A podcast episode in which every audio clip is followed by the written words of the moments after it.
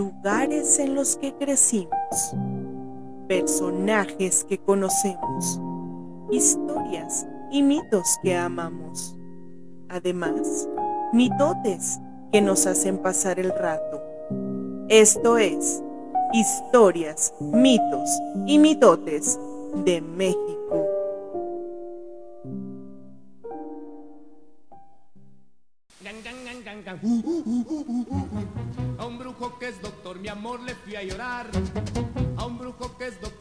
Le fui a llorar. Y él dijo, Juan Brujo, te voy a aconsejar favor de...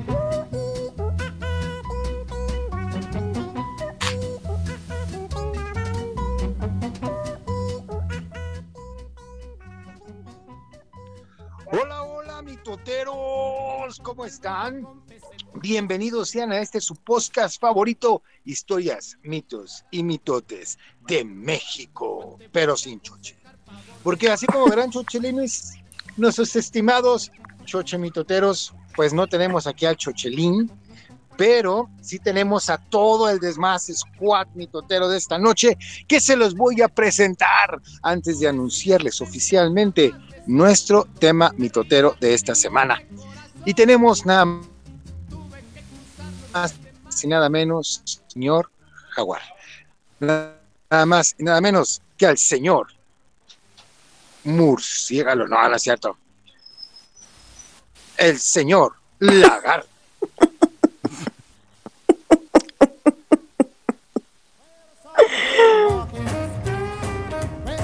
Sí, güey, qué desmadre, eh. Si pongo o señor jaguar o, o murciélago, o pongo al señor lagarto también. Hola, mitoteros, bienvenidos a su podcast Historias, mitos y mitotes de México, en el que el día de hoy hablaremos de. Para quedarnos en el mood de- del mes de- del embrujo, el mes del, del miedo, de los fantasmas, hablaremos de un lugar emblemático y, y como muy muy místico de, de la República Mexicana, muy famoso por, por La por todo lo que se mueve en estos. La casa del choche, no, el panteón de Mezquitán. No, vamos a hablar de, de- de Catemaco, de todo lo que hay alrededor de, de esta comunidad famosa por, por sus habitantes. Así lo voy a dejar, a sus habitantes. Bueno, pues ya escuchamos al señor acosador, digo, al señor Lagar. Ahora vamos con la sensualidad brujil de este podcast. Nada más y nada menos que la vocecita. La señora lechosa.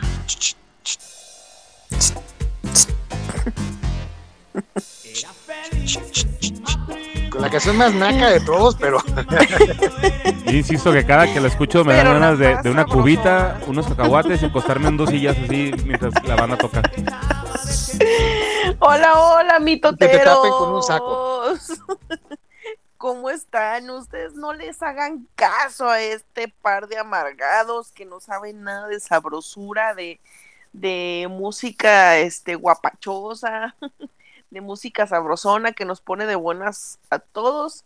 Pues bienvenidos una vez más a este episodio que, como ya lo comentaba aquí mi señor este productor, pues va a estar muy interesante porque seguimos en el mood del misticismo, en el mood de octubre, que es el mejor mes del mundo mundial, que es el mejor mes del año y pues seguimos en esta temporada de pues muy enigmática del año. Así es de que este tema va a estar muy interesante, no se lo pueden perder, tómense su cafecito, este, pónganse cómodos para escuchar este podcast que va a traer mucha información muy, muy de mello. Apaguen la luz. Exactamente. Y pues ahora la, la sensualidad. Ya llegó la vida. No, Chochi ya no está. El señor murciégalo. I put a spell on you. No, esa no era la del señor murciélago, pero como hablaron de sensualidad, puse la del choche. pero- Ah, Ahí va, ahora sí ya el, el entre de, para el señor murciélago. Para que vean cómo está la extrañación aquí del señor Chochelín, que, que se mete en mi presentación, gracias. Ya no me ¿Cómo están, poner mitoteros?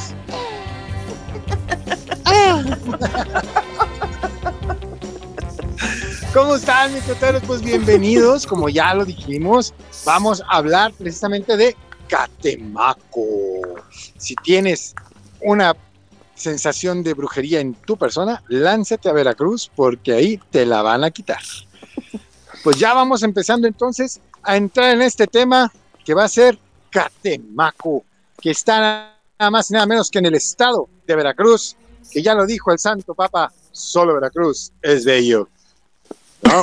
Pero bueno, Así es. Vamos empezando en tema, en el tema chavochón, vamos empezando en el mitote, en el nahuáguara y vamos comenzando con este tema que es Catemaco, que está bien interesante, ¿no? Sí, Sí. este, bueno, iniciamos primero como siempre con un poquito de, de- de historia, ¿no? Vamos, vamos educando a, a la a los Ubicación y todo. Ubicación, México-Veracruz. En la región de los Tuxtlas. En, en Veracruz. en el estado de Veracruz. Sí, Veracruz. No, este es un, es, un lugar como muy, muy exótico, este, en, en la zona de Veracruz, muy pegado hacia la, hacia la zona de estado de Campeche. Que quiere decir que eh, es una zona eh, súper tropical, caliente, con una laguna muy, muy grande y muy famosa. Y fíjate que en la investigación me di cuenta de que Catemaco, además de, de ser este, esta, esta ciudad, porque es- ya es una ciudad, es- ya está eh, catalogada como una ciudad, es un centro turístico. Hay Sí. resorts y hay este, eh, hay este hoteles de cinco estrellas que me imagino que además del servicio de hospedaje ofrecen también ahí alguna limpia o algún trabajito. Oye, y, y aunque sea tiene el título de pueblo mágico, porque debe de tener a fuerzas el título de pueblo mágico, ¿no? Pues fíjate que en la investigación no, no, No. no encontré nada de que fuera pueblo mágico. Entonces, a lo mejor les da mello nombrarlo pueblo mágico porque, este, de cierta manera, sí hay tabú alrededor de, de Catemaco. eh, A pesar de que es un, un poblado eh, bonito, con, con laguna, este, tiene, tiene este misticismo alrededor de él. Y, y el, yo no- en la vida me hubiera imaginado que era un complejo turístico. Yo, yo me lo imaginaba así como con eh, nunca he ido, entonces me lo imaginaba con calles de terracería y, y chamanes y chamanes y brujos comprando en el mercado. Que nada que ver, pues. Pero bueno, vamos a la historia. Primero, ¿qué significa Catemaco? Este, para empezar, hablemos de que el significado de Catemaco está comprendido por la palabra que tiene dos vocablos que provienen del náhuatl, que es el cali, que significa casas, y el tematli, que quiere decir lugar, por lo que Catemaco es el lugar de la casa quemada. Se dice que posiblemente el nombre se debe a los resultados que produjo la erupción del volcán de San Martín, que está muy cerca del poblado de, de Catemaco. Eh, realmente eh, la historia del, del poblado no es tan, tan antigua o no es tan extensa como uno pensaría, ya que eh, la fundación de, de este poblado fue de 1774, o sea, quiere decir que, que se fundó en el siglo XVIII tardío. 200 años después que la Ciudad de México, 200 años después que, que la ciudad de Guadalajara. Entonces realmente no, no tiene tanta, tanto, tanta historia como, como uno pensaría, ¿no? Y más por, por lo que se mueve ahí. Eh, eh, Catemaco inició como una provincia que se llamaba Santiago Tuxtla, eh, empezó como, como esto, como una provincia, como un poblado que pertenecía a, a- a la región de Veracruz, de la Veracruz.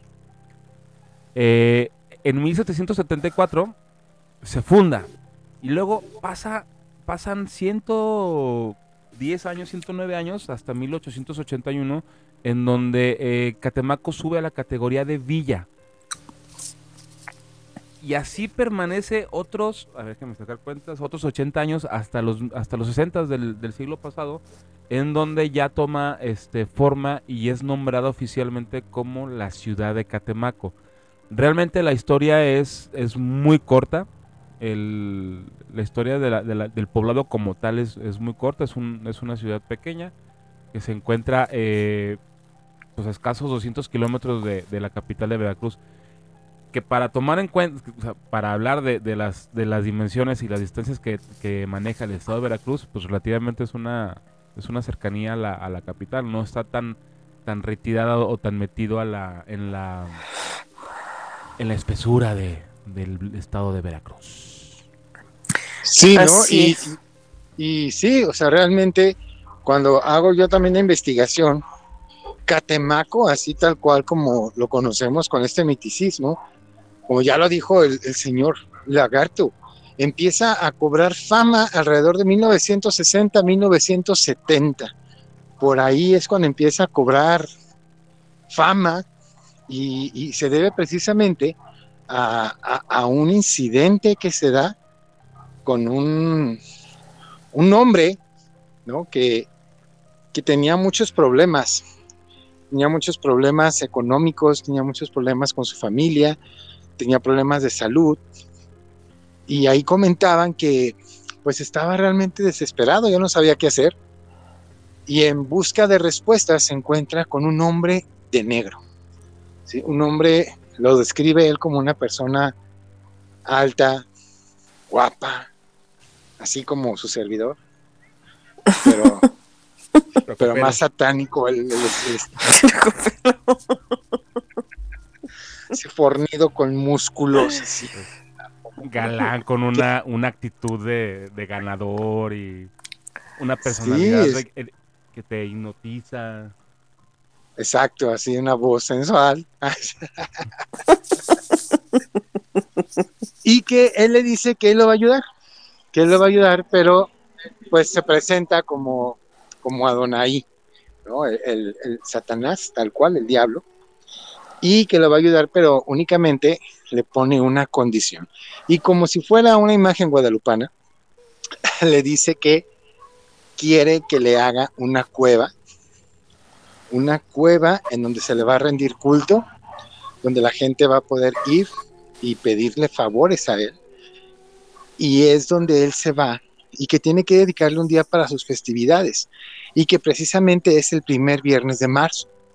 Que el primer viernes de marzo hace él esa festividad y lo lleva a cabo en una cueva, como él se lo pide, y él le promete que Catemaco va a cobrar fama internacional que va a haber mucha abundancia en ese lugar y así es como nace la historia que se está detrás de algún lugar muy muy peculiar que vamos a mencionar mucho en este podcast es la cueva del diablo donde se le hace esa cueva se le rinde tributo y actualmente pues ya tiene figuras de Satanás y todo este para rendirle culto precisamente al diablo no al mismísimo Satan. De hecho, como ellos lo Así conocen es. como cuando, cuando hablaban de, de la de cómo surgió esta tradición de brujería en, en Catemaco, este decían o dicen que influyó mucho, o bueno, que el auge como tal de, de- de la aparición de los brujos y chamanes y, y curanderos fue en la época del- de la posconquista, o sea, en la, en la época del México colonial. Sí. Porque, o sea, a pesar de que ya, este, eh, ya había presencia como de, de este tipo de rituales, sobre todo del chamanismo en, en- en Catemaco o en la región de, de, ay, ¿cómo le dice que se llamaba? Santiago de Tuxtla. eh, con la llegada de los españoles llegaron también los esclavos, los esclavos que venían de, de África. Y esto aunado con una especie de pues una especie de sincretismo, una, una fusión de, de culturas, una fusión de un choque de- un choque cultural sobre todo, pues comienzan a, a- a aparecer estos ¿cómo lo puedo decir?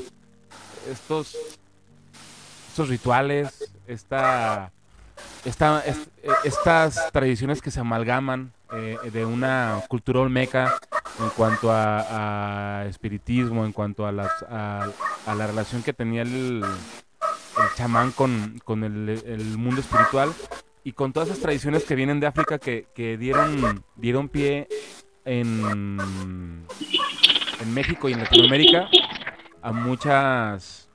Perdón por el silencio, pero luego no sé por qué hay tanto ruido en el... No sé quién está en la calle, hay claxon, hay perros, hay... Me desconcentra bien, cabrón. Bueno, para seguir con esta, andamos- con esta idea, Este, Catemaco. Pero va muy de la mano con el tema de, de- a mí se me, viene, se me viene a la mente Haití. Haití con el tema del vudú, con, con ese, ese, ese misticismo, este, ese espiritualismo eh, africano que, que se radica después aquí en, en, en América. Este, con todo lo que tiene que ver también con, con, culturas prehispánicas y también eh, ese, esa aportación de- del catolicismo o cristianismo eh, español, ¿no? Que, que después nos, nos educa. Así es, pues esta zona de por y- sí era considerada como una gran comunidad de curanderos que se conocían por sus propiedades en las plantas de la región, o sea, ya de por sí era como que conocida esta, esta región por sus curanderos, llegan, como dice el señor Lagarto, la, la llegada de los españoles y pues hacen este sincretismo mágico de Catemaco. Y cabe mencionar que en este lugar pues existen como diferentes variantes en cuanto a lo que se dedican las personas. Existen brujos, existen chamanes, existen hechiceros y existen curanderos, que no son lo mismo. Normalmente de repente la gente los confunde, pero bueno, pues la brujería está más asociada con lo que es la magia negra. Los curanderos son los que trabajan con la herbolaria y sus propiedades curativas.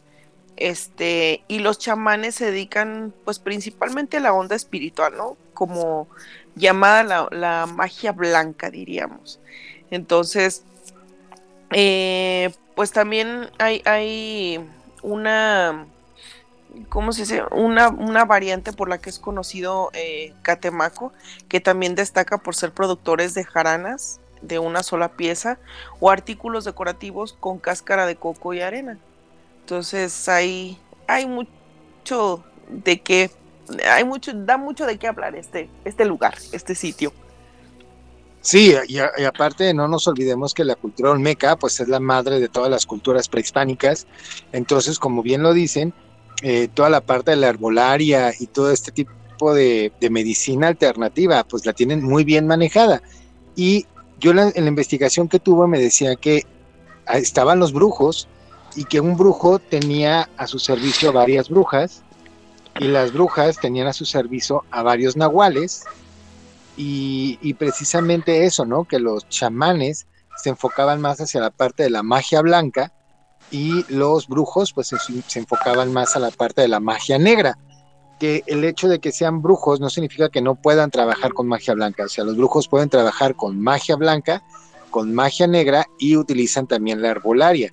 Porque también sería muy injusto satanizar a todos los brujos porque por ahí escuchaba que pues realmente no es todo el tiempo estar buscando hacerle el mal a la gente, que sí hay muchos que a partir de promoción que se les da, se dan el 50%, pues fue muy visitada por grandes políticos para pedir favores, ¿no? Acabar con vidas, tener poder, todas las cosas que, que busca la ambición ¿no? Para, Oye, Para- hablando de nahuales, este, ¿qué tienes atrás de ti? ¿Un, un guajolote? ¿Un, un pavo? Ya va a ser su ritual, eh, Juan Ya está, ya está haciendo... Ya... Estoy, realmente estoy, estoy transmitiendo en vivo desde Catemaco, no les quería decir, pero vine a hacer una, una limpia y una cura para todos los mitoteros. Una, un. Ay, ay. Un este. Le va a hacer un trabajito al choche para que regrese. un amarre, un endulzamiento. Una mar. Un endulzamiento para que regrese Choche. Eh, Ay, el choche. Saludos, Leslie. Ay, Sí, bueno, sí, pues. sí. Sigamos, sigamos, sigamos. vamos empezando entonces. Ya, ya dejamos la historia. Ahora vámonos directamente al mitote. ¿Qué historias? ¿Qué historias tienen por contar? Por ahí yo tengo una que está un poquito larguita, pero está interesante. Y a ver, ustedes, ustedes Fíjate primero. que yo, más, más allá de historias, este, yo estuve eh, escuchando varias entrevistas a- que, que se les hicieron a, a brujos, al actual brujo mayor, y este va muy de la mano con lo que tú contabas de, de la cueva del diablo, con esta, esta presencia sobrenatural del, del enemigo, eh, de la contraparte del, de, lo que es el bueno y lo, bueno y lo malo. Y, ello- y en la entrevista contaban de personajes ilustres que este, fueron, que se conoce, que, que fueron a la cueva del diablo a pedir favores y a pedir este diferente tipo de cosas. Eh, la que se me, me quedó muy grabada fue el, el nombre de, a ver si no me meto en un pedo por esto, pero el nombre del Baster Gordillo. Que, y fueron va- varios los, las entrevistas que vi que manifestaban que el Baster Gordillo era, era asiduo visitante a la cueva del diablo pidiendo este favores, ¿no? Y preguntaban qué tipo de, de favores pedía y uno pensaría que lo más común es dinero. Y los brujos que estaban haciendo la entrevista o que estaban dando la entrevista decían que, que entre los políticos lo menos común de pedir es el dinero. Que el político pide poder. Y ya como resultado de este poder, pues viene todo lo demás, ¿no? También el, el ámbito económico. Eso me brincó mucho en la, en la investigación que hice.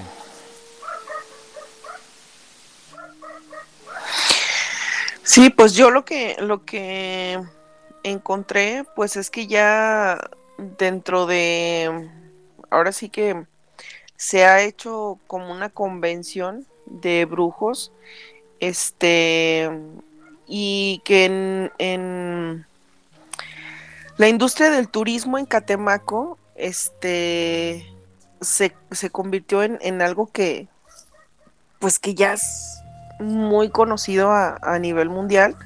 Como dice Cris y como bien lo dice Juan Pablo, pues existen muchas personas o grandes famosos que han acudido a estos sitios precisamente para, para pedir ese tipo de, de favores. Este,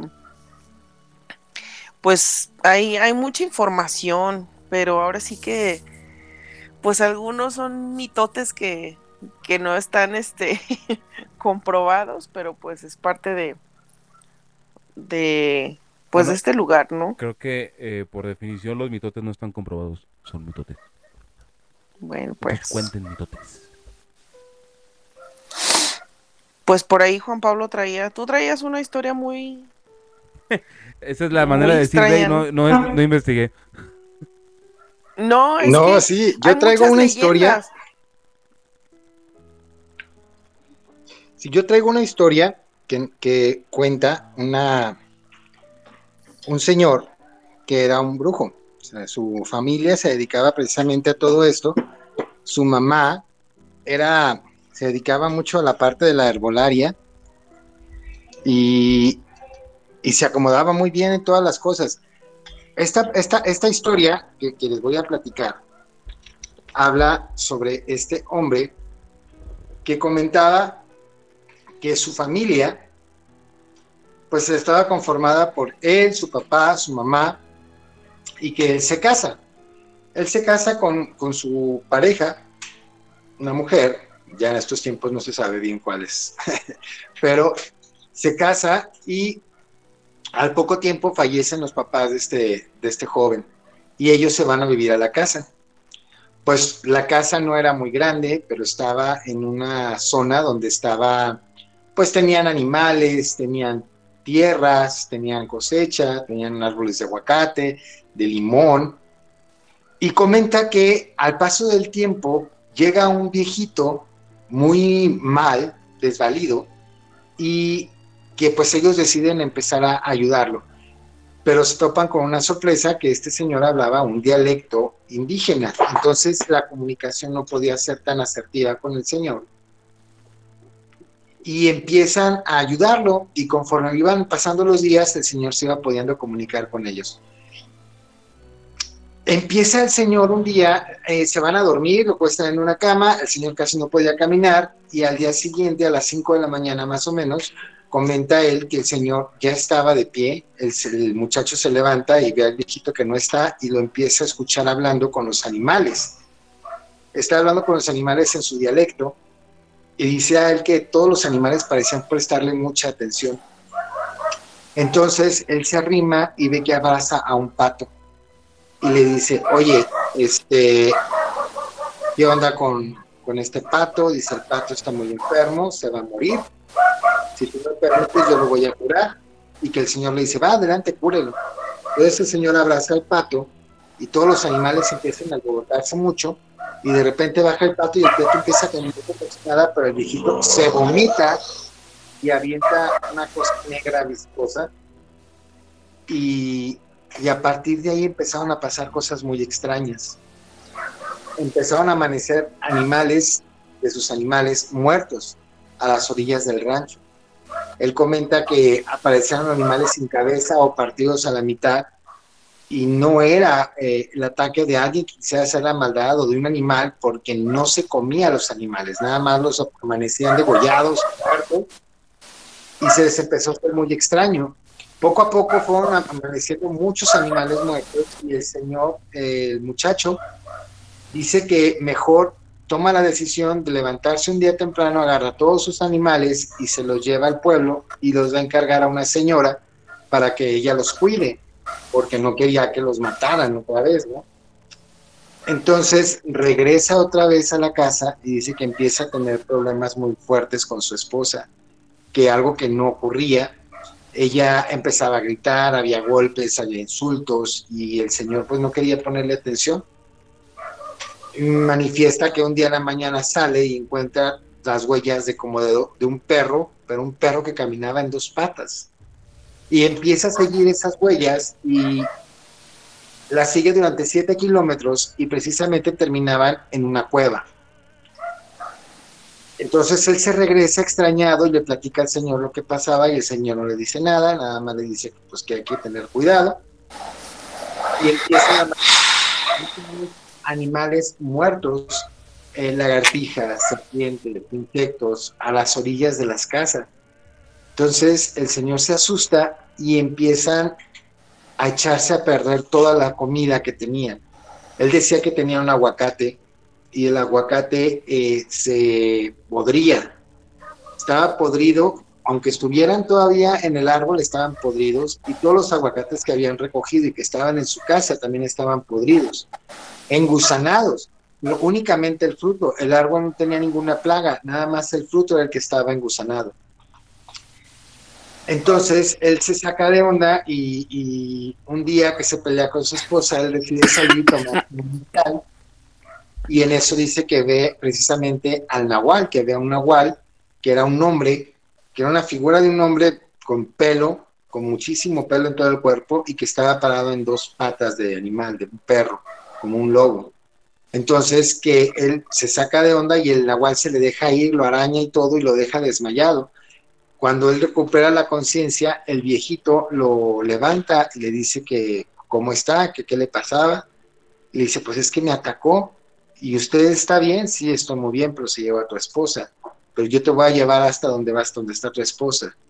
Entonces, él lo lleva a la cueva y el viejito le comenta que esa cueva es un brazo de la cueva del diablo. Entonces se meten a la, cueva y encuentran a la mujer, a su esposa, eh, toda ensangrentada, muy herida. La mujer se despierta, lo ve y le dice que se vaya, que no esté ahí, que va a regresar y que tiene que irse. Él no entiende qué pasa y en eso llega el nahual. Y cuando lo va a atacar, otro nahual llega y empiezan a pelearse el muchacho empieza a buscar al viejito y no lo encuentra, entonces asume que el otro viejito es el otro nahual que se está peleando. Empiezan a golpearse y empieza a ganar el nahual más joven y el viejito lo que hace es empezar a aventarlo hasta un barranco que está dentro de la cueva. Entonces dice que se caen los dos y que le alcanza a escuchar muchos gritos de dolor de personas. Él sale corriendo para pedir ayuda y cuando regresa acompañado de varios hombres, pues encuentran a su mujer ya sin vida dentro de la cueva y en el barranco estaba el viejito muerto, pero ya no había otra persona, había un rastro de sangre que se había llevado. El joven comenta que en el camino a la cueva el Señor le dice que realmente lo que está pasando es que él cuando era joven había pedido ayuda a unas brujas y que al momento de recibir los favores, ellas se apoderan de él y se convierte él en un nahual, pero que al paso del tiempo él se cansa y decide abandonarlo y es cuando llega, llega a la casa de él totalmente malherido porque las brujas lo querían matar. Entonces que estas brujas lo que querían era acabar con el viejito y con las personas que lo estaban ayudando. El joven al salir de la cueva con su esposa le da santa sepultura, pero ya no regresa a la casa. Abandona la casa y actualmente dicen que en esa casa vive una bruja y que se adueñó de la propiedad, se adueñó de las tierras y se adueñó de la casa. Pero ahí empieza toda esta parte de los nahuales, ¿no? Del nahualismo, que, que son los que ayudan a las brujas a, a conseguir sus, sus propósitos, ¿no? Son de los que se valen para hacer las maldades que están teniendo ahí. ¿Qué tal? Que, que lo- los brujos y los, los chamanes usan mucho la figura del, del chaneque para llevar a cabo los, los trabajos. Sí, De- eh, sí, Na- de na- hecho yo, Nada más sepárate poquito del micro porque te escuchas muy... A ver, ahí. Sí, deja de bostezar también en el micro. porque ay, no estoy bostezando. Cuando escuchas este programa te vas a dar cuenta de que sí bostezaste No, claro que no, juro que no. durante la leyenda de Juan Pablo. Ay, bueno, pues según tú sí. Pues sí, efectivamente, esta región también es muy conocida por los famosos chaneques, que esta palabra proviene de la expresión náhuatl, que quiere decir los seres que habitan en los lugares peligrosos. Estos seres, este, se dice que tienen, bueno, que son como personitas, mini personitas, que miden alrededor de 1,20, que tienen una expresión, este, como si fueran niños de la cara y que carecen de una oreja. Es como, como normalmente los, los describen. Pero pues que al momento de que ellos se acercan o que tú los ves de cerca, pues resulta que el rostro es como si estuviera envejecido. Estos chaneques son los encargados de cuidar los bosques, las selvas, los animales silvestres y los manantiales. Este se dice que también tienen, caminan con los pies al revés, tienen el cuerpo deforme, que tienen cola y pues como ya les mencionaba, carecen de, de una, de una oreja. Este, estos chaneques, eh, algunos se dice que son, este, pues digamos, buenos, que son los que hacen como travesuras, esconden cosas, te mueven cosas. Y hay otros chaneques que son los que castigan a los hombres adúlteros. Entonces, estos chaneques eh, habitan en los cultivos y pues la mayoría, como se menciona, pues no, no hacen eh, mayor daño, solamente hacen como, como travesuras. Pero también se dice que eh, pues para poder ahuyentarlos o deshacerse de estas de estos seres míticos, pues se les debe dejar como ofrendas, un dulce o una fruta, este, y que solitos ellos se van, o tratarlos amablemente y decirles que pues gracias, pero que no, no quieren que los acompañen. O en su defecto, pues ir con, con algún brujo y este, y pues que él, este brujo los ahuyente. También se dice que estos chaneques, los que viven en las cuevas, son, que son los que se llevan a los hombres adúlteros, también se llevan a los niños y los utilizan como, mm, pues como tipo sirvientes, este, y son los que se roban a los niños. Entonces, pues son también seres muy, muy míticos y muy característicos de esta región. Oye, no, pues, muchos pitufos satánicos, ¿no? Que, que están Sí, están bien feos aparte. este, bueno, hay Yo unas figuritas que como de piedra que los representan y sí, las imágenes están bien feas. Pues sí, es que fíjate que yo había escuchado también que a los chaneques, como tú dices, se les dejan ofrendas, se les dejan juguetes y que te pueden hasta ayudar, te pueden ayudar ellos mismos a ahuyentar espíritus malos. Pero como tú dices, son como dependiendo de la intención que tenga o por la manera en la que fueron invocados. Porque estos espíritus llegan cuando son invocados, no nomás llegan así por, ¿ahora qué hace? Pues no sé qué hacer, pero aquí me meto a jugar". O sea, no, que realmente son invocados por alguien más, o sea, alguien que quiso dañar a la persona o en su defecto que lanzaron el hechizo a la casa, a las propiedades de esta persona, ¿no? Entonces sí está de cuidado todo eso de los chaneques y también eh, la parte que dice que son que son personas, son como niñitos, ¿no? Que, que como tú dices, con la cara sentada. Sí, están, están bien raros. Bueno, yo las imágenes que, que vi, como los representan, sí están también fellitos. Yo tengo una leyenda de Catemaco de tal, tal cual de la, del poblado, que se llama la leyenda de la cochina. Ah, sí. Dice, se dice que había un señor muy macho que no dejaba salir de su casa a su mujer, ya que no quería que nadie la viera porque enseguida la, lo, invadía un sentimiento de celos eh, incontrolable, ¿no? Entonces temía ser la bula del pueblo y ponía especial cuidado en su reputación y no se arriesgaba que su esposa anduviera en boca de todos. Eh, le decía, no tienes nada que hacer allá afuera, tu trabajo está acá adentro, en la casa, además. ¿Para qué quieres salir? Vas a espantar a todos con esa cara de bruja. Así hablaba el hombre y su esposa nada más se reía porque no estaba tan equivocado. La mujer tenía poderes de bruja y por lo que la noche se convertía en una cochina. Era la vieja cochina.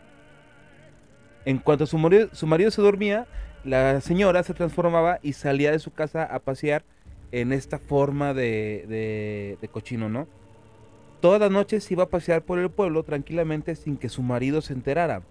Un día a la mujer se le ocurrió entrar a, merodear a la casa de un señor muy gruñón o más gruñón que su marido. Cuando el señor descubrió a la cochina, agarró el machete, el machete, la, el arma, no, no otra cosa, eh, y le rebanó una nalga a la cochina y esta salió corriendo y regresó a su casa muy asustada, ¿no? A la mañana siguiente, el hombre descubrió que a su mujer le faltaba una nalga. No sé, dijo la mujer, ni cuenta me di. Digo, como si fuera algo que no, no pudieras notar, ¿no? Este, dice, no, ni cuenta me di. El hombre salió a buscar ayuda y en el camino se encontró al señor Gruñón, que era su amigo casualmente.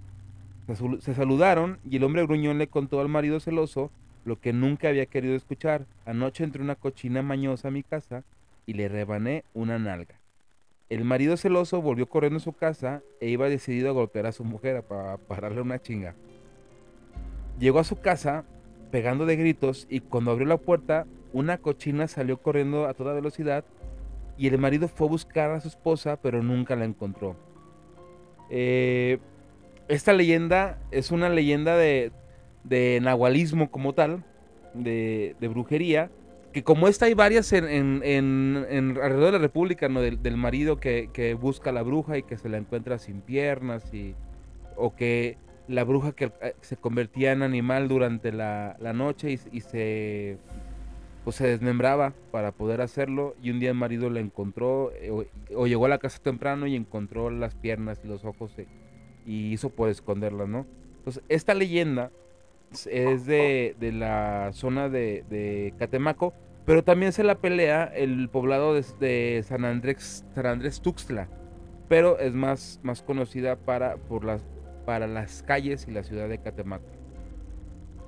Qué cosas, ¿no? ¿Se acuerdan que una vez contamos una historia también sobre una mujer que se convertía en puerquito? ¿Se acuerdan? Y que, que la hija la veía cómo se transformaba. Yo no sé si será un común denominador eso que dicen que se quitan o los ojos o las piernas realmente para poder convertirse en esos animales. Pero pues ya es algo muy fuerte. Dicen que no todos tienen esa capacidad, o sea, no porque seas chamán o porque seas bruja, tienes la capacidad de hacerlo, que es, son personas especiales, como los animagos, ¿no? No todos pueden hacerlo. Como los animagos, los de Harry Potter. Exactamente, señor Lagarto.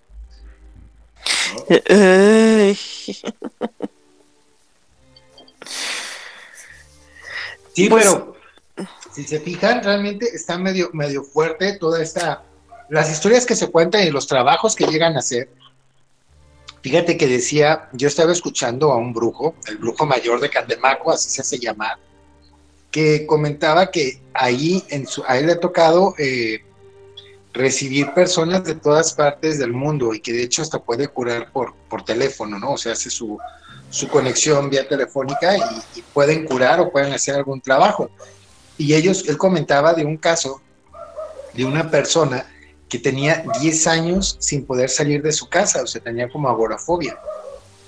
Y decía que ya era mucho el tiempo en el que se quedaba adentro. Y él decía que la gente ya estaba, ya estaba, esa persona ya estaba tan poseída por tantos demonios que no le permitían salirse de su casa, pero que sí la pudo curar. Y como esa, hay muchas personas que han curado de cáncer, que han curado de enfermedades que ya, ya no tienen remedio y ahí encuentran que son maleficios.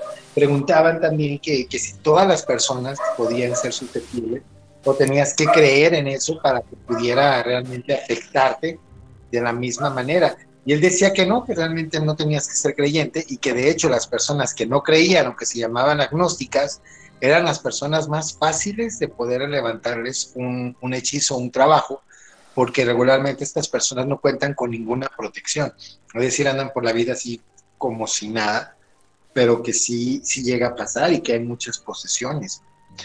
Mencionaban mucho todo esto de los elfos o de los duendes, que, que realmente sí, sí existen y que todas estas figuras que se están vendiendo en, en la calle, que, que, te venden las, las, los duendecitos o los elfos en los tianguis, que realmente sí están hechos para, para que entre un espíritu. En sí el muñeco es hueco, no tiene nada, no tiene vida, y por el hecho de que no tiene vida, por eso mismo pueden poseerlo los espíritus y a, través de ellos valerse. Y como puede ser que el mono se pueda mover y pueda hacer cosas, también puede ser que únicamente esté ahí, esté ahí nada más y su misma energía está haciendo que pasen cosas. ¿no? Entonces eso está medio, medio pesado, pero pues sí, sí llega a existir y, y ahorita yo creo que, que tienden a comprar este tipo de, de figuritas, ¿no? Para hacerse acompañar, pero que todas vienen con un ritual de, de activación y precisamente como que invocas a un alma, que un alma posea al muñeco. Sí, pues de hecho también, bueno, es muy sabido que, digo, sí puede, obviamente existen eh, personas pues que se dedican a esto y que, y que como bien lo dice Juan Pablo, sí te ayudan en cuestión de, por ejemplo, los curanderos, eh, a, pues ayudarte con alguna enfermedad en, en, fase terminal y cosas así. Pero también existe muchísima charlatanería. Entonces, de repente sí es como, o sea, es, tan, tan popular el, o tan conocido este lugar por, por, estos, por estas personas que de repente también se presta mucho a la, a la charlatanería, ¿no? Y, y, hay gente que, que se dice ser chamán y que se dice ser brujo y que se dice ser curandero y pues a la mera hora pues es, es pura estafa. De hecho, eh, se, ha, se ha conocido tanto este lugar eh, pues a nivel mundial que de hecho en la investigación, ahorita les estaba platicando a Juan Pablo y a Cris, que me encontré páginas, este, de curanderos eh, de catemaco.com y cosas así, en donde supuestamente te atienden en línea y te pueden ayudar a hacer trabajos este en línea, o sea, ya, ya si no quieres eh, trasladarte hasta allá, ya lo puedes hacer vía internet entonces, pues también este tipo de sitios web, pues digo, dan, en mi, en mi percepción, pues sí es, no son como muy confiables, pues. Entonces también se o sea, presta mucho para la charlatanería. Haga su daga online, ¿no? Para que no, sí.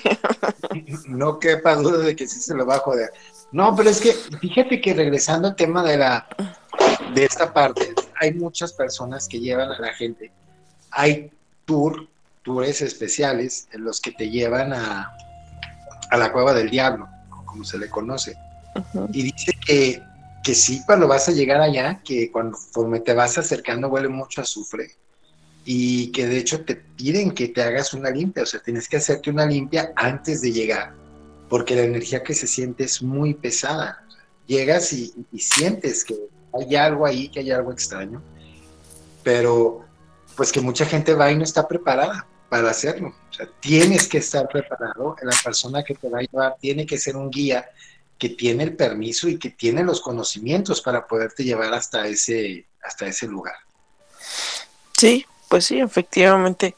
Y también hay, hay este hay, hay una parte de, de magia y encanto sobre la laguna, ¿no? ¿No encontraste? Algo yo encontré, de hecho ahorita lo estoy buscando, porque algo leí sobre, sobre la laguna de ahí de, de, de Catemaco. Pero a ver, síguele y ahorita les, les cuento esa.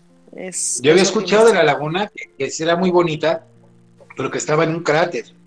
Entonces, realmente el agua se turbia, pero es porque es, es tierra volcánica.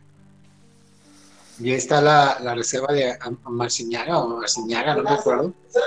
Pero que sí, sí está, pues está en una reserva natural muy No. bonita. O sea, La leyenda del, del lago de Catemaco habla sobre la aparición de una, de una virgen católica después de la erupción del volcán. Santa María Tuxtla.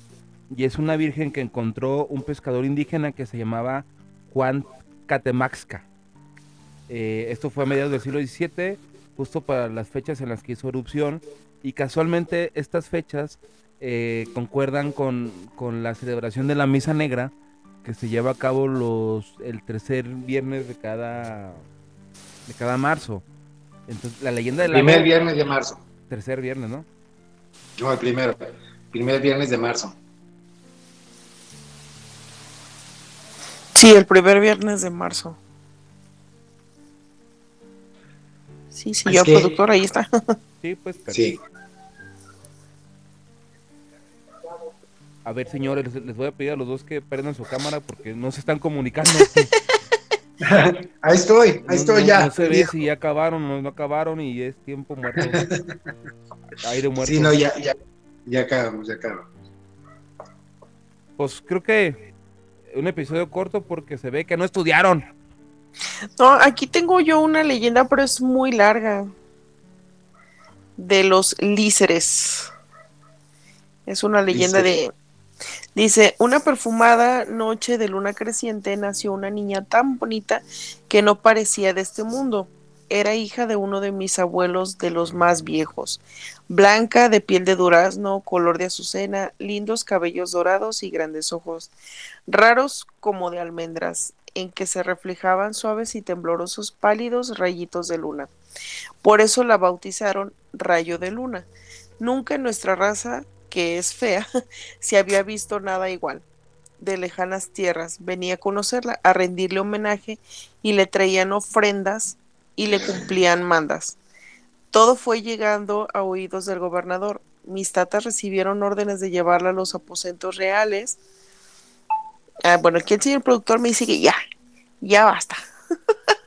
no, es que sí es una, una leyenda un poquito larga y el tiempo ya no nos da para más. ¿Verdad, señor productor? Sí, es, digo, te tardas en sacarla. ¿Qué les parece si lo metemos en nuestra sección de los mini mitos? Y ahí Así es. escuchamos la leyenda que nos está contando la vocecita. Eh, creo que Catemaco en sí tiene muchísimas cosas que, que contar, pero realmente el misticismo de Catemaco radica en las historias o en los testimonios de todas aquellas acciones que se llevaron a cabo por ahí, ¿no? No tanto en Catemaco, sino todo lo que viene a raíz de que van a, a pedir esos favores o esos trabajos a- al pueblo de Catemaco.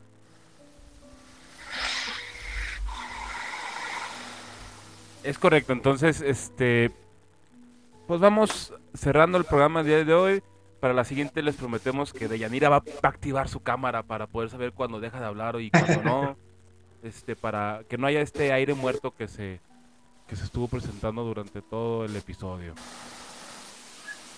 Sí, miren, micoteros, queremos invitarlos, queremos hacer un programa especial acerca de todos estos mitotes, mitoterescos, en los cuales les vamos a pedir su apoyo a todos ustedes para que este próximo programa o en los próximos programas podamos hacer un, un- programa única y exclusivamente de los mitotes que los mitoteros nos han enviado y podamos tener este programa lleno de todas sus historias, ¿no? Que de hecho por ahí ya nos escribieron para mandarnos un, un este un testimonio, una de nuestras oyentes que también nos propuso un tema bastante interesante sobre los suicidios. Entonces, pues también próximamente vamos a, a estar haciendo algo especial respecto a este tema. Claro, claro. Hay que sí. mandarle un saludo a, la, a esta mitotera que nos escribió para compartirnos este, pues esta, esta, esta vivencia, porque nos, nos compartió una historia que le tocó vivir a ella y, y que realmente sí, sí está de, de dar mello. Este, Pues, un saludo para ¿Cómo se llama? Dulce Carolina. Dulce Carolina, saludos, mitotera. Eh, de parte de todos los mitoteros, menos de Chochi, porque no está. Oh, ay. Muy bien, mitoteros, pues eh, con eso cerramos el mini episodio del día de hoy. Eh, espero que les haya gustado. Hay una disculpa por las fallas técnicas y las respiraciones en el micrófono de, de- por parte de. de- Ay, y escucharán el episodio y- me dirán, ah, cabrón, sí, cierto, respiré mucho en el- sobre el micrófono. Este, Bueno, pues cuídense mucho, mitoteros. bye. Nos estamos escuchando. El próximo podcast, en 15 días o en un mes, no lo sabemos, pero aquí estaremos. Cuídense mucho, mitoteros. Bye.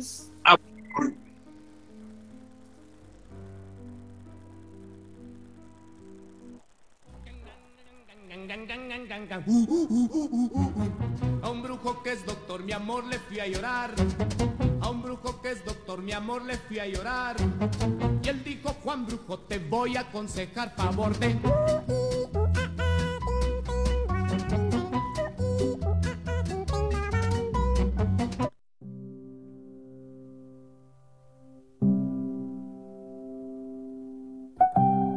Esto fue Historias, mitos y mitotes de México